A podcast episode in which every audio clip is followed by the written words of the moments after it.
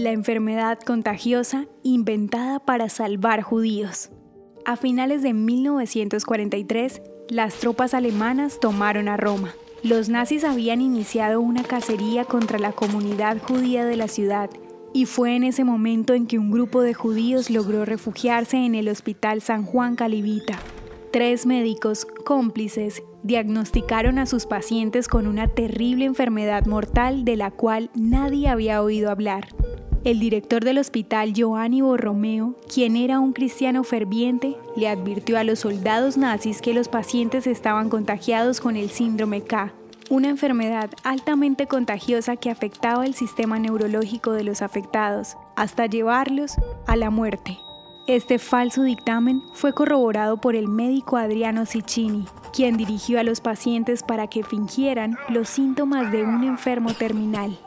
Asimismo, Vittorio Sacerdoti, un médico judío que estaba oculto dentro del personal del hospital, también hizo parte del plan y con la ayuda de otras personas falsificaron los expedientes médicos.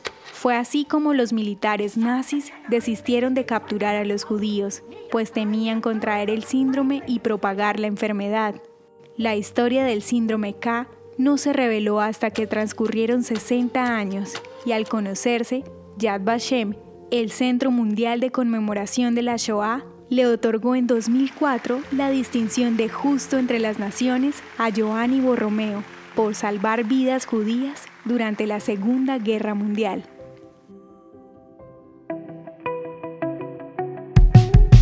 Esto es Audio Historias de Israel. Si quieres apoyarnos, recuerda que puedes compartir, guardar o comentar. Estaremos agradecidos de que nos ayudes a correr la voz. El contenido original de Audio Historias de Israel fue provisto y realizado por Philos Project.